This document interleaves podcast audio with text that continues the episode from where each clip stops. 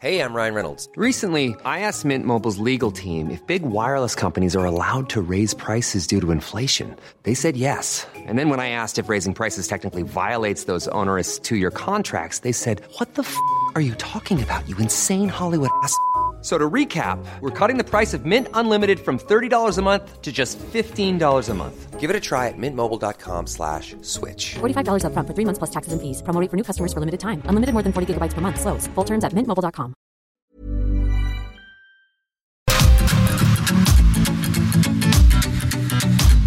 GastroLab es un lugar donde cabemos todos. Aquí encontrarás historia, recetas, producto, materia prima, vinos y un sinfín de cosas que a todos interesa, ya que con cocina y vino se aprende en el camino. Déjate llevar por el chef Israel Arechiga a un mundo delicioso. GastroLab.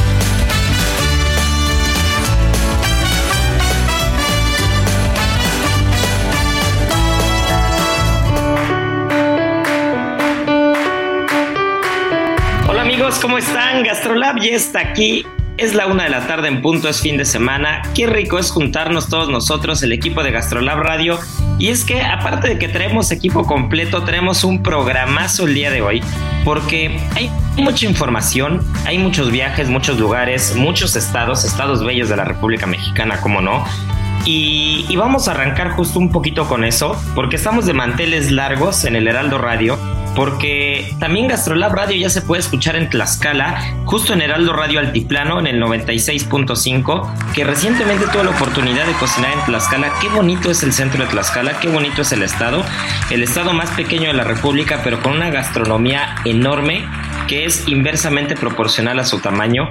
Y ya te platicaré más adelante, Miri y, y Marianiki, y les platicaré a todos los que nos están escuchando lo rico que se come ahí. Y aparte me dio un tour en el mercado antes de la comida a la que fui invitado en el restaurante Leña y Olivo, que también ya les platicaré de eso. Y, y la verdad me quedé con muchísimas ganas de volver, porque aparte ni dos horas me hice de la Ciudad de México para allá. Y qué bonito es Tlaxcala y qué bueno que ya nos están escuchando por allá. Y también uno de los puertos más bonitos de este país, por supuesto, en el Pacífico mexicano, Acapulco en el 88.9 FM, también Gastrolab Radio ya está ahí, estaremos hablando también mucho de la cocina guerrerense, la cocina acapulqueña, por supuesto que nos encanta. Y mi querida Miriam Lira, editora de Gastrolab, hablando de cosas que nos encantan, pues yo digo que vamos a aprovechar la presencia de Marianita desde el inicio del programa, que hoy sí nos, nos honró con su, con su presencia, porque las cosas se ponen dulces cuando hablamos de postres y hay Marianita es la que manda porque Pedazo de Cielo por fin abrió y estoy seguro que tiene mucho que, platicarnos porque los pasteles, uno está mejor que otro. ¿Tú, Miri, ya probaste alguno? Hola, ¿qué tal a todos nuestros amigos de Gastrolab?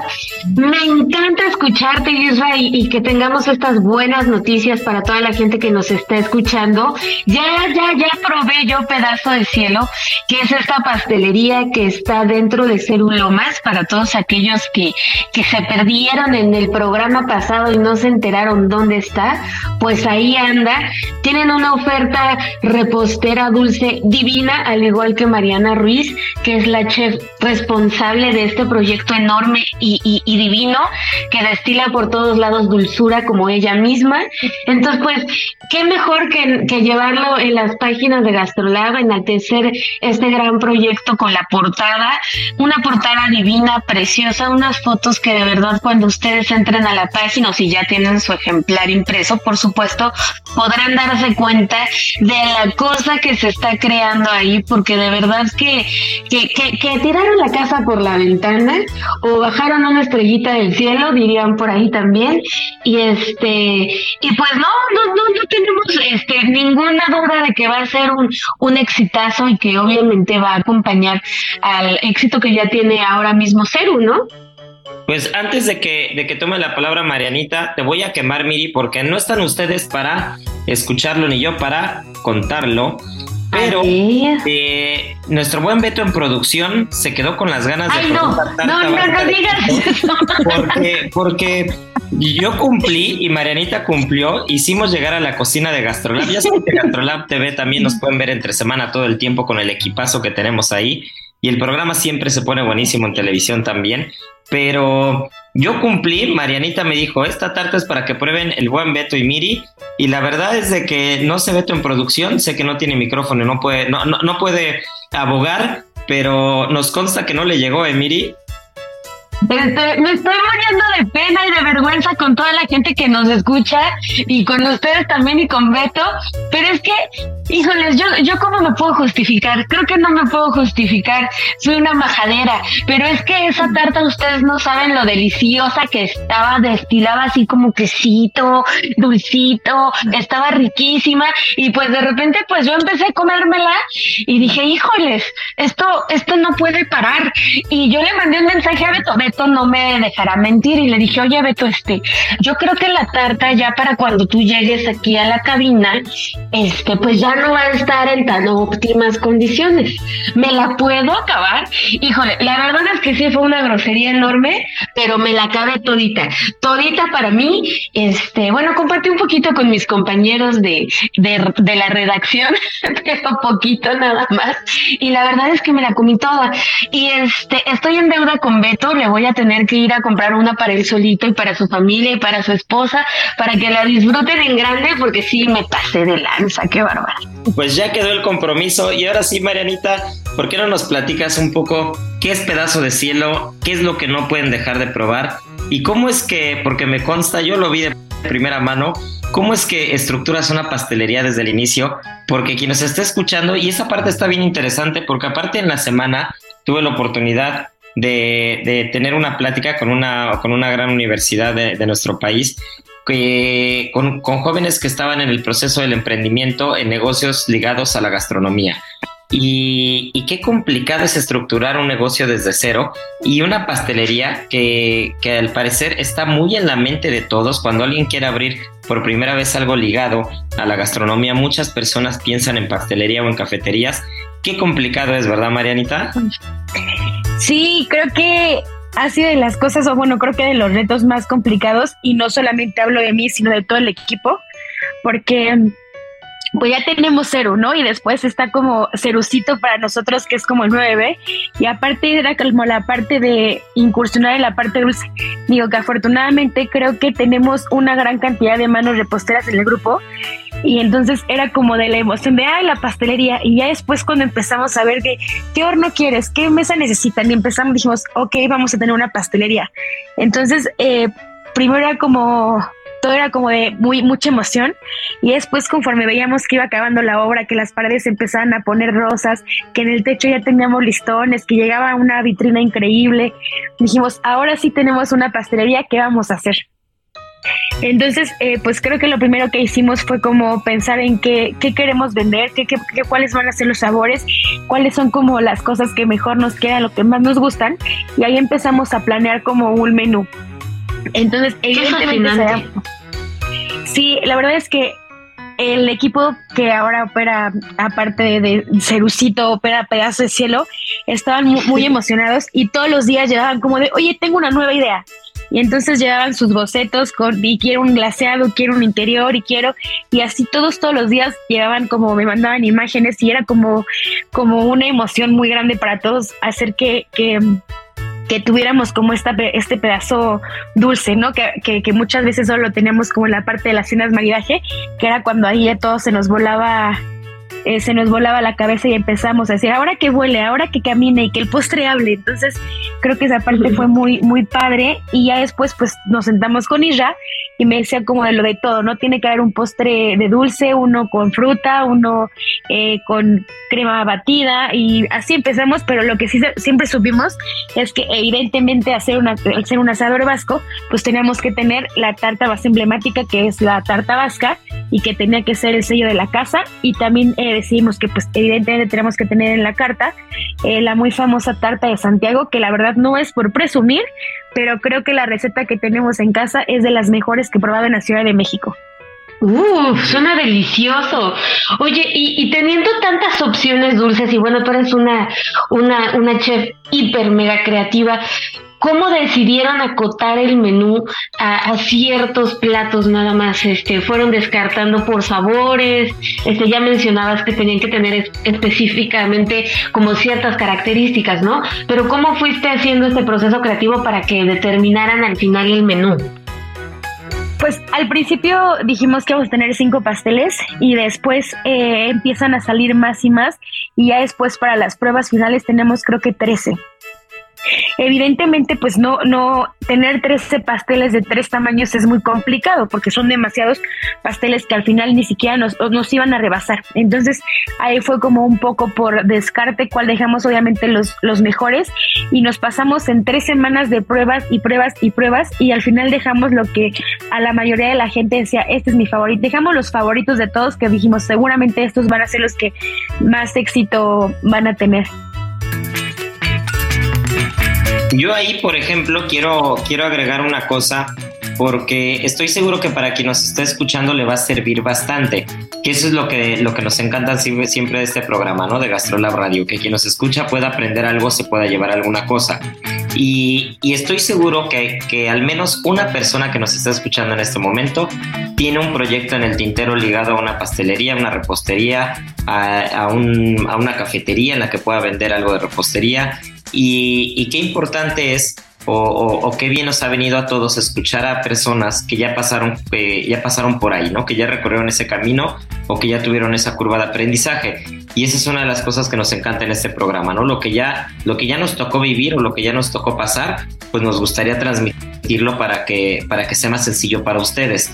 Y ahí, y creo que Marianita no me va a dejar mentir, es fundamental que, no pensemos o no estructuremos la carta de la repostería o de la pastelería pensando, número uno, en los gustos personales y número dos, pensando eh, en qué tan bonita o qué tan, qué tan vistosa se va a ver. Si no hay que saber ejecutar, hay que saber recortar, hay que saber dar un paso hacia atrás y hay que, hay que ser muy honestos con nosotros mismos de hasta dónde llegan nuestros alcances, qué sí podemos hacer muy bien, qué vamos a, qué, con qué nos vamos a comprometer a que la calidad sea perfecta y que no. Porque como lo dijo Marianita, imagínense 13 pasteles diferentes en tres tamaños diferentes, pues estamos hablando de 39 posibilidades que definitivamente, por más que queramos nosotros autoconvencernos que así iba a ser, no íbamos a sacar 39 pasteles diferentes en, un día, ¿no? Los 39. Para dar algo que no iba a estar al 100%, para dar algo que no iba a ser fresco totalmente del día, pues mejor no lo hacemos. Entonces, ahí es donde, donde tiene que haber una autocrítica importante para quien está estructurando su propio, su propio negocio, su propia idea, de decir, a ver, por más que quiera ver yo una una vitrina, como a mí me encantaría llegar a una pastelería y verla, ¿qué es lo que sí voy a hacer perfecto? ¿Qué es lo que me comprometo a que va a ser de 10? ¿Y con qué empiezo? Y es mejor empezar con pocas cosas bien controladas, eh, totalmente estandarizadas, que siempre están muy bien, que siempre están impecables, e ir creciendo de una en una, que empezar con mucha oferta y acabar recortando porque te estás dando cuenta que los costos te están comiendo, ¿no? Y una de las cosas que también es, importante, digo, Marianita es repostera y, desde que nos conocemos siempre ha estado enfocada en la repostería, más allá de si ahora ya es chef de un restaurante, jefa de cocina y, evidentemente sabe y se mete a la cocina salada. Pero, pero sus bases, su formación es de repostera. Pero aún así es importante escuchar a las personas que están fuera de esa burbuja de la repostería porque a veces eh, en cocina salada también nos pasa, necesitas que alguien que está fuera de eso te dé su opinión porque igual el menú está muy cargado hacia un tipo de cosas, hacia un tipo de textura, hacia un tipo de sabor. Y en la repostería hay cosas que, que como repostera estoy seguro que a Mariana le encanta, ¿no? Entonces dice, ay, pues quiero un mostachón y quiero esto y quiero el otro y quiero aquí, quiero allá. Y hay tantas cosas que quiere hacer y transmitir porque aparte lo sabe hacer y lo puede hacer, que también tiene que haber, eh, tiene que haber un punto de vista externo en el que diga, pues si, veo yo el menú y llego desde fuera sin ser repostero, pues siento que todo está muy cargado hacia los frutos secos, hacia lo que hacia los quesos. Y ahí es donde, donde Marianita pues eh, tuvo el tino también de, de, ser muy coherente y muy honesta y decir, perfecto, pues no vamos a arrancar con 13, vamos a arrancar con menos, pero los vamos a hacer perfecto, ¿no, Marianita? Sí, así es que es creo que es como la parte más más complicada cuando estás empezando, porque aparte eh, ya lo dijiste tú como repostera, eh, es, como me imagino que pasó cuando abriste el, todos los Cerus, pero es como una emoción de, de, de que quieres como y al menos a mí siempre me pasa que es cuando tengo una pastelería, voy a poner esto, cuando tengo una pastelería y de repente ya estás como metido en todo ese rollo y aparte de tener una variedad, es muy importante que por al menos un mes empieces a hacer, por ejemplo, las pruebas de tiempo de vida, ¿no?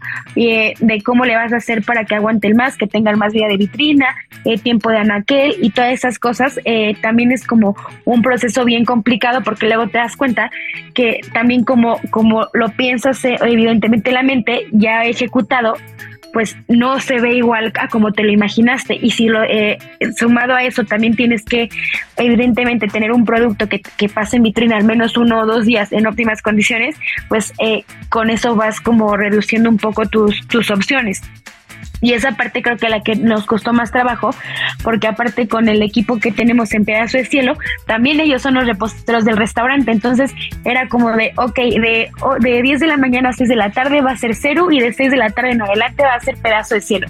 Entonces, eh, esa parte, digo, ahorita, hoy, y se los he dicho, estoy muy agradecida con el equipo que hemos hecho en Ceru, porque de verdad creo que todos los cinco se pusieron la camiseta rosa y la camiseta azul de Ceru muy cañón y estuvieron al pie de cañón y, y, las pruebas y oye, ahora esto y el otro, y me di cuenta de esto, y la verdad es que nos aventamos dos semanas, sobre todo ellos, de unas jornadas pesadísimas, pero creo que gracias a eso y gracias a que todo el mundo estuvo como muy al pendiente, probando, opinando, eh, sumando siempre a este proyecto, hoy, hoy Pedazo de Cielo ya abrió, ya, ya está funcionando y tiene, creo que, no me dejarán mentir, Miri, que te comiste todo el pastel, creo que tiene unos productos bastante buenos que ofrecer para toda nuestra clientela. Definitivamente, de verdad que tienen que ir a, a, probarlos y a conocer esta pastelería que además estéticamente y visualmente es preciosa, ¿no? Pero cuéntanos, Marianita, acerca de, de, los sabores que se van a encontrar. A ver si nos puedes describir dos o tres pasteles para que la gente pueda irse imaginando. Bueno, ya mencionabas algunos, pero échale un poquito más. Pues ya decía, eh, ya decía Isra que sí había como sabores un poco similares y es que al principio eh, quería algo como de, de, algún fruto de temporada y decimos que iba a ser el melocotón. Entonces eh, es una base como crujientita, eh, como, no sé, es una textura muy rara el mostachón y era de crema de quesos con un poco de, de compote de melocotón y maracuyá para darle como, como esa acidez y después se nos ocurrió hacer la misma versión, pero el nuez, con plátano y dulce de leche y crema dulce. Era como para cuál de los dos se queda, cuál de las dos combinaciones se ve muy bien, pero creo que al final los dos fueron favoritos y pues se quedaron los dos. Después, eh, pues tenemos en, en una tarta de manzana que muchos ya lo han probado, que es como al hosper con puré de manzana y sidra, y la manzana va confitada en mantequilla y pues es tan rica y la verdad es que la piden tanto que quisimos hacer como eh, la versión vitrina y tenemos una que viene con hojaldre, una crema de almendras y la manzana tiene el mismo proceso y se termina igual. Eh, también tenemos, ya les conté, la tarta Santiago, la tarta vasca y tenemos como un pastel de brownie. Digo que es como un pastel porque es como la mezcla entre un brownie y un pastel porque el relleno es como suave, muy rico, con una crema llena de pecas de tanta vainilla que tiene, caramelo salado y arriba como una decoración de macho de chocolate para darle como esa parte crujiente. Y por último tenemos eh, una tarta crujiente de filo con muchísima mantequilla, un cheesecake de guayaba que en el interior tiene más guayaba compotada y arriba tiene unos merengues crujientes deliciosos. Tengo, tengo que decir algo porque ese dato está súper curioso. Hemos tenido en la misma semana a un cliente, hombre, que ha ido tres veces, un día sí, un día no a la pastelería, a llevarse ese cheesecake de guayaba con pasta filo, que de verdad está bárbaro. Porque aparte no es muy común que, digo, digo las cosas como son, no es tan común que el cliente de la pastelería o de la repostería sean hombres. Es más común mujeres que sean las señoras que van, que tienen más feeling para qué pastel está, está muy bien para cada ocasión. O sea, como que hay cosas que, se encargan, ¿no? Y, y, y no es algo que esté dicho o que esté bien o que solamente pueda ser así. Claramente todo el mundo puede hacer lo que quiera. Sin embargo, como que siempre el vino cae en la cancha de que, de que el señor de la casa o de la fiesta escoge el vino y la señora se encarga del pastel. Pero, pero tener un cliente que ha regresado tres veces para el mismo pastel, eso, eso es un dato, es un dato bastante curioso.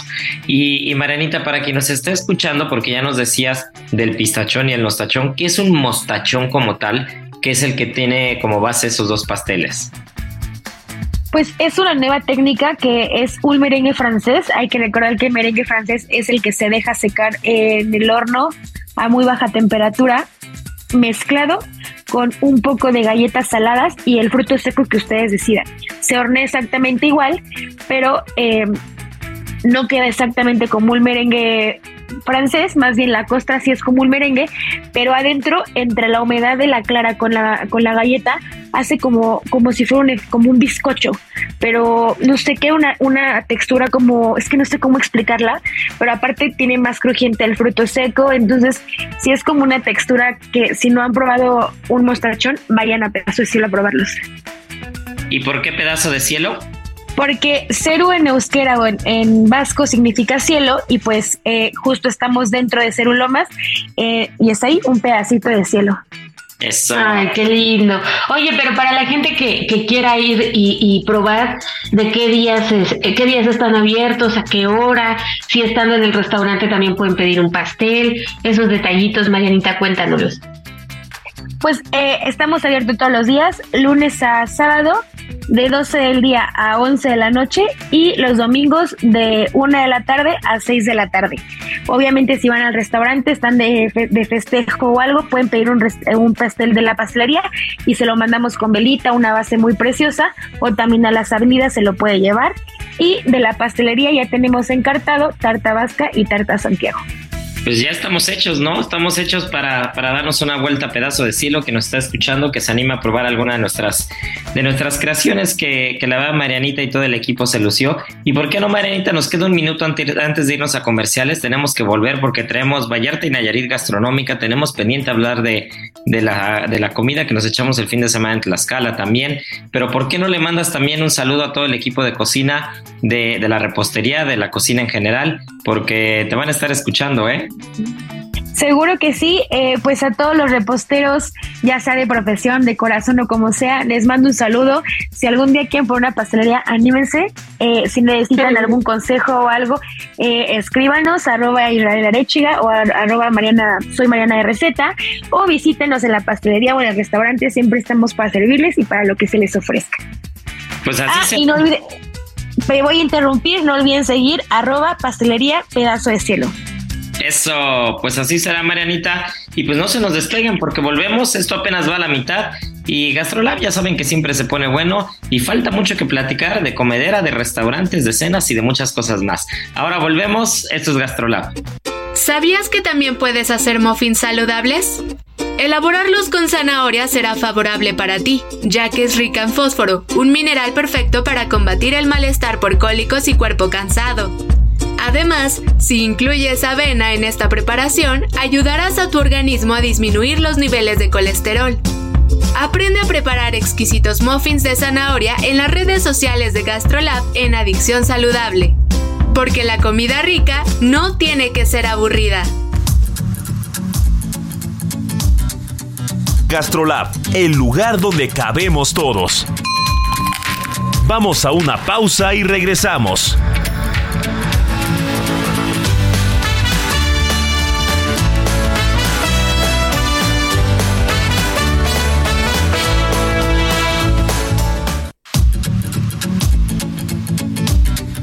GastroLab, el lugar donde cabemos todos. Estamos de regreso.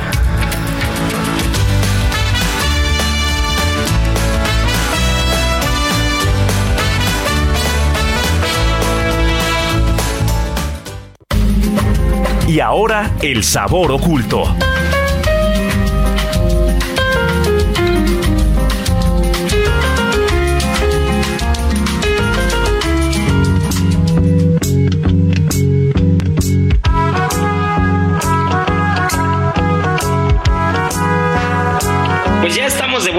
Se puso muy rica, muy dulce la primera mitad, hablando de pedazo de cielo, pero ¿por qué no? Eh, seguimos aprendiendo algo diferente. Pero ahora, mi querida Marianita Ruiz, eh, nuestra chef de cabecera en Gastrolab Radio, nos llevas a un lugar muy lejano, fuera de pedazo de cielo, pero siento. Hiring for your small business? If you're not looking for professionals on LinkedIn, you're looking in the wrong place. That's like looking for your car keys in a fish tank. LinkedIn helps you hire professionals you can't find anywhere else, even those who aren't actively searching for a new job but might be open to the perfect role. In a given month, over 70% of LinkedIn users don't even visit other leading job sites. So start looking in the right place. With LinkedIn, you can hire professionals like a professional. Post your free job on linkedin.com slash people today. O sospecho que cerca de Japón. Eh, no. O sea, sí es un muy buen comprador, pero no. Pues el día de hoy les voy a platicar de un hongo que se llama Matsutake. Y voy a empezar diciéndoles, para quien no sepa, que en nuestro territorio existen alrededor o más de 300 diferentes especies comestibles de hongos. Y eso coloca nuestro país entre los cinco principales del mundo. Y este, este honguito en particular eh, es muy importante y tiene un, un valor único gracias a sus eh, propiedades organolépticas, porque una vez cocinado tiene unas notas entre nuez, avellana, almendra y piñones. Es muy difícil de, encontrar porque solamente se, eh, se da en la región mixteca de Oaxaca y el Michoacán y le llaman la trufa blanca mexicana porque este hongo no crece como el resto de, los hongos, sino que es debajo del hojarasco, debajo de la tierra, por eso dicen que también tiene una similitud a la trufa blanca. Y ya que mencionas Japón, él es el principal comprador y en este país, eh, en el mercado eh, convertido a pesos, alcanza un precio de 40 mil pesos el kilo. También en otros mercados de, de Europa hace ahí, pero Japón es el que, el que más lo, lo comercializa y aquí en México el precio es alrededor de 350 pesos y eh, se dan únicamente debajo de la, de la base de los pinos o debajo de la hojarasca de eso, por eso también lo conocen como hongo de, pi- eh, de pino. Eh, otro dato importante de este, o bueno, más bien evidentemente como muchas cosas, ahorita está en peligro de desaparecer gracias a que hay muchas personas cada que es la temporada vienen de otros países y empieza como este consumo irra- eh, pues desmedido. Entonces eh, hay una región que se llama Atla Atatlagua que ellos tienen una organización y su principal eh, pues la función de esto es la conserva del matsutake porque evidentemente gracias al asedio internacional y las malas prácticas de la recolección, la tala desmedida y el cambio climático, este honguito eh, pues está desapareciendo. En Michoacán me queda muy poco territorio, en la Mixteca, Oaxaca, ellos lo cuidan bastante, pero más bien no es como para consumo local, todo lo, lo venden y pues esta organización se está encargando de eso y hay muchos estudios eh, que han hecho recientemente que aparte de que es un hongo muy rico y con unas características completamente diferentes a las del resto, eh, dicen que tiene como un, eh, al crecer debajo de, de la tierra, conserva todos sus, su- todas sus propiedades, todos sus nutrientes y ayuda muchísimo a fortalecer el sistema inmunológico y el sistema respiratorio.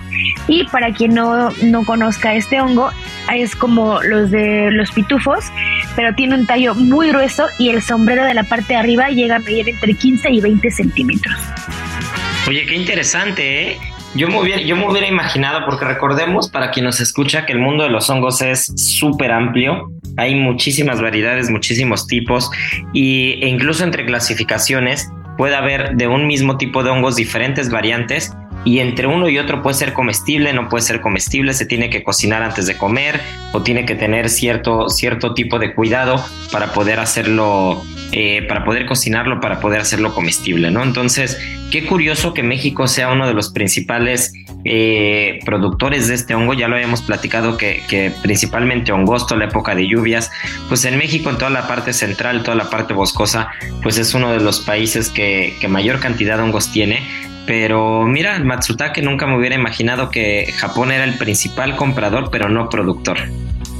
No, y ellos, otro dato curioso, eh, es como, hacen tanto como la similitud a la trufa blanca que los, ellos lo ocupan en los platillos igual, rayado y crudo. Ah, mira, mira nada más. Una de las cosas eh, fundamentales para entender de los hongos es que este es un tipo de micorriza que quiere decir que, que, que el hongo tiene una simbiosis junto con las raíces de los árboles. Entonces, eh, esa simbiosis hace que ciertas notas notas, como tú lo decías, ¿no? Avellanadas, especias, frutos secos, que a veces se pueden encontrar en el bosque o que son típicas de los frutos secos del bosque, pues se puedan transmitir a los hongos y entonces tengamos estos sabores, por llamarlo de alguna manera, cruzados, ¿no? O esta simbiosis entre hongos y bosque que, nos trae como resultado productos que en, el plato o en la mesa son súper versátiles. Y pues bueno, sí, ya como les, platicaba Isra, yo, yo si en algún momento llegan a ir a Oaxaca o Michoacán, no duden en comprarlos y pues yo, yo si fuera ustedes lo, lo, consumiría fresco para que supieran como las justo las características organolépticas que le hace tan, tan diferente a los demás y pues nada, hay que seguir apoyando estos productos que están en peligro de extinción.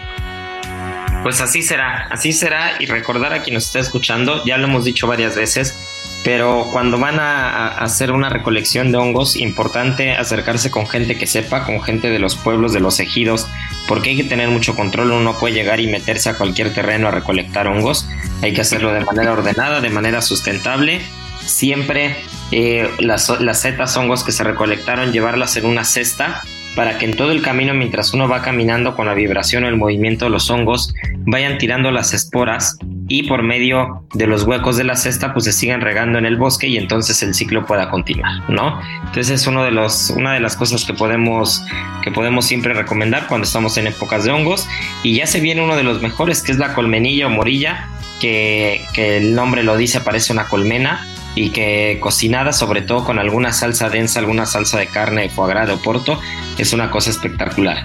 Pero también, mi querida Miri, nos quedamos pendientes en la primera mitad porque nos pusimos a, eh, nos, pusimos a hablar antes de que empezara el programa. No lo habíamos platicado la semana pasada, pero tuvimos oportunidad de ir a cocinar a Tlaxcala y tú tuviste recientemente la oportunidad de ir a comer hace algunas semanas eh, justo en este restaurante Leña y Olivo de Marco Mellado, el chef, uno de los chefs tlaxcaltecas, orgullosamente tlaxcalteca, y que en su cocina y en su restaurante pues siempre está presumiendo eh, sus raíces, está presumiendo el producto que hay. Y les voy a platicar porque es bien curioso, eh, es bien curioso como cuando uno va a cocinar a otros restaurantes, a otros estados o vas de invitado en algún lugar, eh, según el lugar en el que estás y el chef con el que te encuentras, pues es cómo se va desarrollando la experiencia. Y aquí les voy a platicar porque estuvo bien curioso. Pocas veces he corrido tanto en mi vida con una cena en la que he estado invitado o una comida en la que he estado invitado, porque normalmente tú llegas eh, y, una vez que, que tienes desarrollado el menú, que sabes si vas a cocinar todos los tiempos, si vas a cocinar tres de los seis, si vas a cocinar únicamente un plato, como, como también pasó en Vallarta y Nayarit esta semana, que ya también lo platicaremos. Depende de lo que tienes es eh, qué tanto tienes que llegar antes, ¿no? Si tienes que llegar un día antes, si tienes que llegar el mero día. Y la verdad es que yo llevaba todo bastante organizado. Y entonces llego a Tlaxcala, no me esperaba llegar tan temprano, llegué antes de mediodía, me hice hora 45 minutos y eso que había un poquito de tráfico en la salida hacia Puebla, porque pues, realmente llegar a Tlaxcala para quien no ha ido en coche, pues es como si fueras hacia Puebla y lo único es que antes de llegar al centro de Puebla tienes que tomar una desviación hacia la izquierda y vas a Tlaxcala, ¿no? Entonces es muy sencillo, es muy rápido, muy directo, muy tranquila la carretera. Y, recuerdo que llegamos, llegamos al restaurante y, prácticamente estaba el restaurante cerrado, ¿no? Era casi cerca de mediodía, la comida estaba eh, presupuestada a las 3.30 de la tarde y eran pues, 11.45, 11.50 de la mañana. Y, Marco, que ya lo conoces, Miri, que es muy relajado, es muy buena onda, es un gran anfitrión, me dice, ¿sabes qué? Nos vamos a dar una vuelta al mercado para que desayunen algo. Entonces, nos vamos, ya sabes, Marco, ¿no? Entonces, muy quitado de la pena. Entonces, nos lleva al mercado y, y una vez que llego al mercado, que llego al mercado de Tlaxcala, porque aparte casualmente era justo en sábado, sábado en la mañana, y pudimos echarnos una carrera porque pues, es el día que está, que está el mercado ahí con todos los productores y todo. Eh, justo llegamos y, lo primero que digo es, necesito meterle a mi plato algo, algo que esté aquí en el mercado. O sea, necesito, necesito poder... Producto local. Necesito poder incorporar el producto local. No importa si ya llevaba yo lo de la ensalada, una ensalada a las brasas, no importaba si ya llevaba yo mis hongos de lluvia escabechados, que me puse a escabecharlos un día antes, no importa si ya llevaba todo claro. Yo necesitaba meter algo de ahí. Entonces nos, nos dimos un buen recorrido por el mercado. Y ese buen recorrido en el mercado, para que se den una idea, hizo que llegáramos al restaurante cuarto para las 3 de la tarde. No, bueno. nada más, Miri. Entonces llegamos cuarto para las 3 y la gente estaba citada a 3 y media, pero no solo eso, sino Marco me había dicho, la verdad es que no suelen ser tan puntuales y llegan un poquito más tarde. Pues no, ese día a las 3 de la tarde ya estaba llegando la gente y yo con 8 o 10 mazorcas llenas de cuitlacoche por todos lados, hermosas las mazorcas que apenas tenía que limpiarlas y ponerlas a cocinar para meterlas en el arroz meloso. Imagínense nada más eso. Total, que nos pusimos a correr, le metimos este, le metimos entre todos un poquito de montón y, la comida salió impresionante. Eh, hicimos un arroz meloso de cachete en el que le metimos estos granos de cuitlacoche, cuitlacoche local. Eh, y, de verdad fue uno de los platos que más me gustó.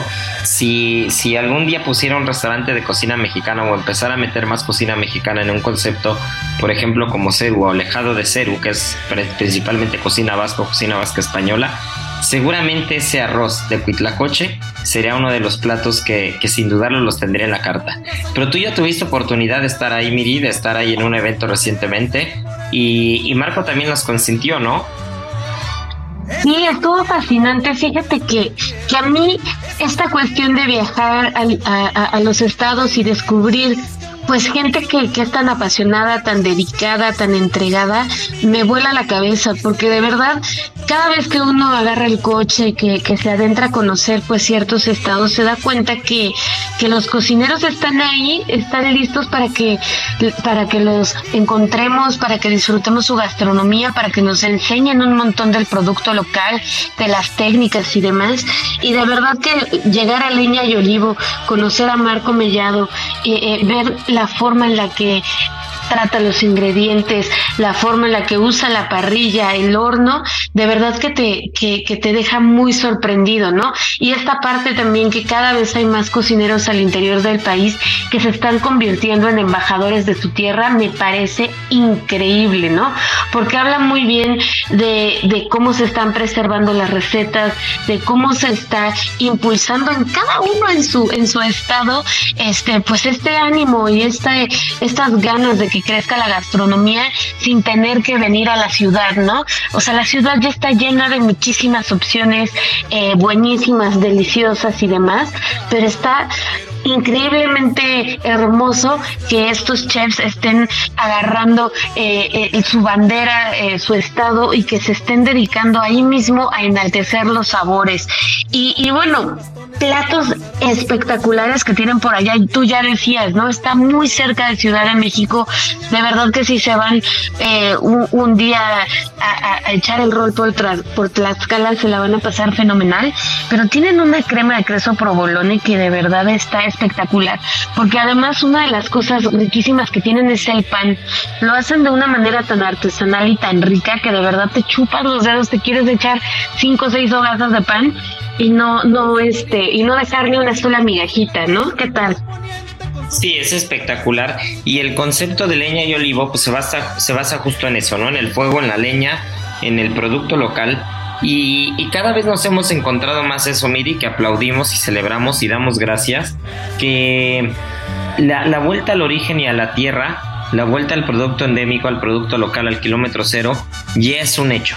¿no? Hubo un momento en el que parecía que el norte era mientras más afrancesado se cocinaba y mientras más afrancesados eran los restaurantes eran mejor, pero, pero definitivamente en los últimos años se empezó a tomar nuevamente eh, se empezó a volver nuevamente la cara hacia las raíces, hacia el producto, hacia los estados, hacia la cocina del interior, hacia la cocina eh, que tanto se ha transmitido de generación en generación y que por algo sigue viva, ¿no? Y que por algo ha hecho de la gastronomía mexicana lo que es y que por algo no importa qué tanto comas en un restaurante contemporáneo o moderno, la cocina tradicional siempre te va a llamar y es la única que puedes comer todos los días tranquilamente, ¿no? Y creo que Marco es uno de esos exponentes que, están orgullosos de su tierra, orgullosos de sus raíces, que siempre que reciben a un chef en su restaurante, lo primero que se preocupan, me lo decía, que recibieron a Alex, Alex Ruiz de Oaxaca, y lo primero que dijo Alex fue, llévame al mercado. Fue exactamente lo mismo, ¿no? Entonces, llegó al mercado y en ese momento Alex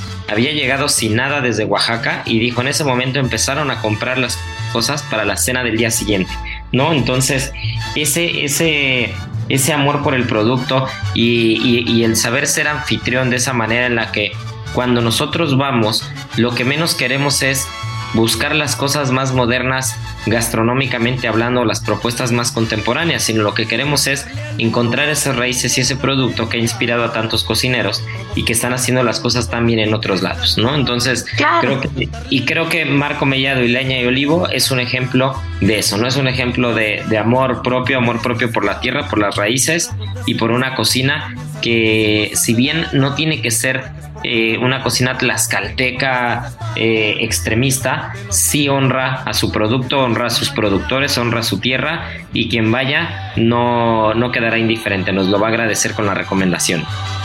Totalmente, tienen que ir con, la mente abierta. Y todo esto que mencionabas de los chefs, tanto de Alex Ruiz como tú, que, que se fueron a dar el rol al, al mercado, pues habla también de esta sinergia que se hace entre cocineros y el compartir conocimiento, ¿no? Porque yo creo que los chefs, a la hora de que, que están viendo en el mercado ciertos ingredientes y demás, se les bota esta chispita creativa que los lleva a pues a crear en ese preciso momento, ¿no? Ay, este sabor se lleva bien con, con este otro ingrediente, voy a probar con esto, voy a probar con lo otro.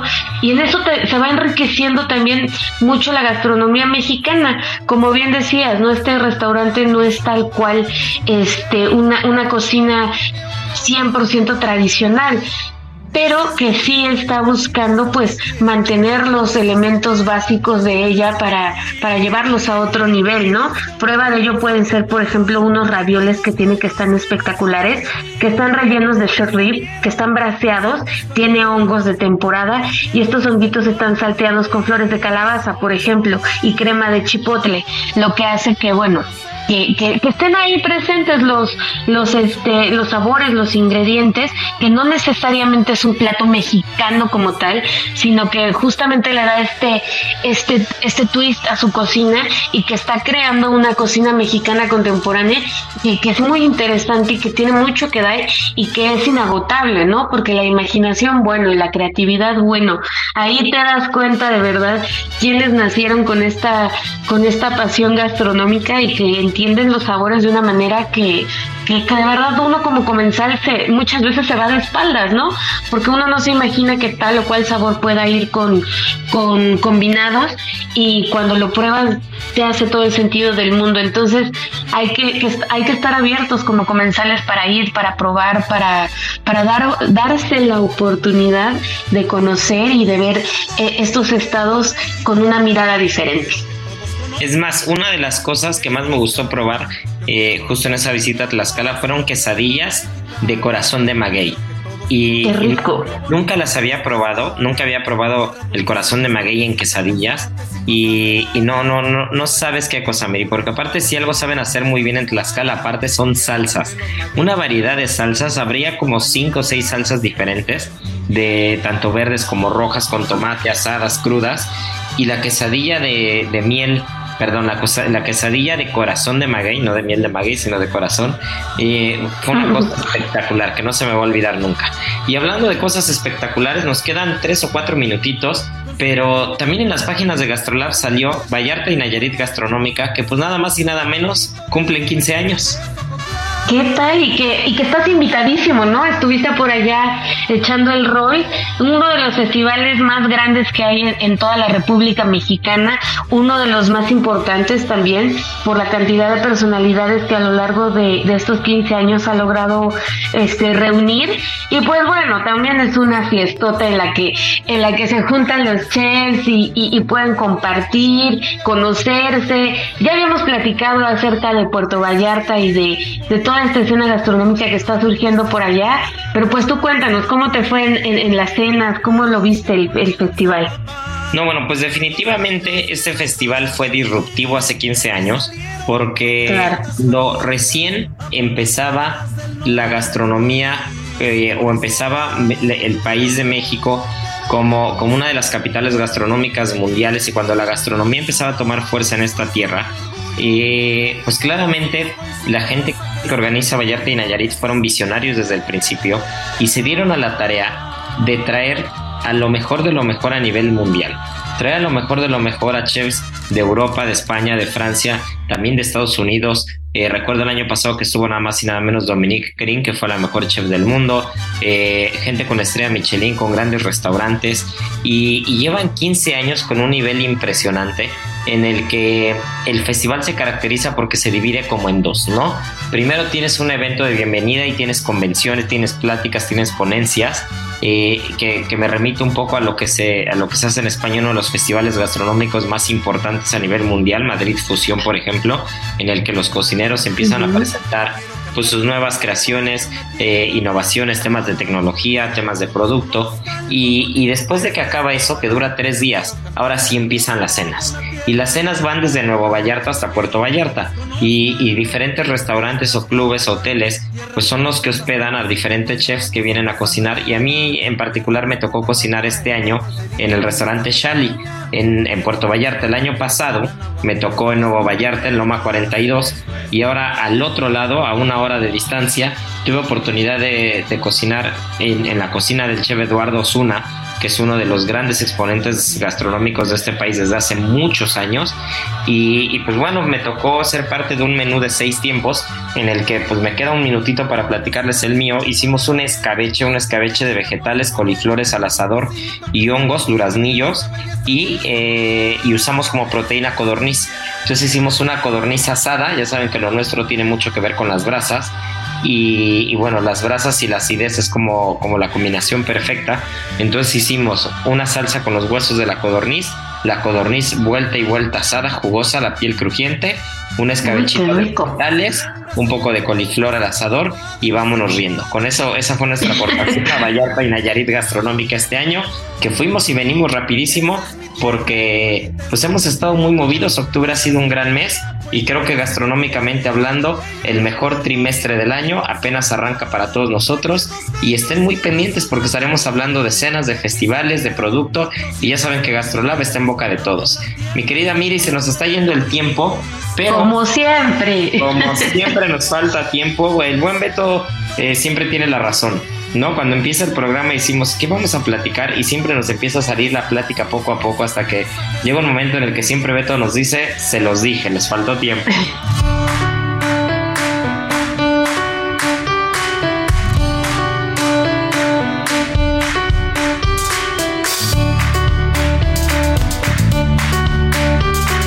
muchas felicidades a Gabriela Rodríguez, que fue la ganadora de la adivinanza de la semana pasada que, este, que me estuvieron escribiendo, me llegaron varios mensajes, pero también sé que algunos escuchan el programa en el podcast y entonces pues me llegaron ah, algunos mensajes en, lunes, en martes, porque se ve que escucharon después el programa.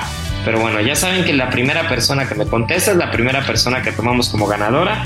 Por ahí también me escuchó, me, nos escucharon eh, incluso desde Canadá. Alguien me ¡Órale!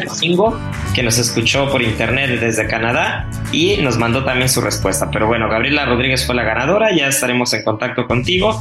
Y la adivinanza de esta semana vamos a hacerla muy sencilla, que nos digan, eh, vamos a hacerla fácil, que nos digan tres productos, ya que estamos hablando de Nuevo Vallarta y que estamos hablando de, de este estado que es Nayarit, un estado precioso y que qué bien se come, que nos digan tres platos típicos de Nayarit. ¿Te late? Ah, padrísimo, padrísimo. Está fácil, la verdad no está tan difícil. No, no está tan difícil. Es más, tres platos típicos y una bebida. Tres platos típicos y una bebida de Nayarit en el contexto de Nayarit y Vallarta Gastronómica que de manteles largos cumplieron nada más y nada menos 15 años. Y bueno, mi querida Miri, pues nos tenemos que ir, pero como, como todos los fines de semana nos escuchamos el que viene en punto de la una de la tarde. Y a todos nuestros amigos, muchas gracias por escucharnos, por, por disfrutar el programa. Y pues ya saben que tripa vacía. Corazón, sin, alegría. Aquí concluye otra emisión más de GastroLab, el lugar donde cabemos todos. Déjate llevar por el chef Israel Arechiga a un mundo delicioso. Una emisión de Heraldo Media Group. GastroLab.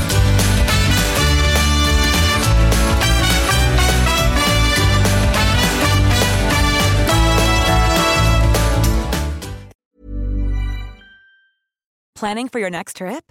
Elevate your travel style with Quince. Quince has all the jet setting essentials you'll want for your next getaway, like European linen, premium luggage options, buttery soft Italian leather bags, and so much more. And is all priced at 50 to 80% less than similar brands. Plus, Quince only works with factories that use safe and ethical manufacturing practices. Pack your bags with high-quality essentials you'll be wearing for vacations to come with Quince. Go to quince.com/pack for free shipping and 365-day returns.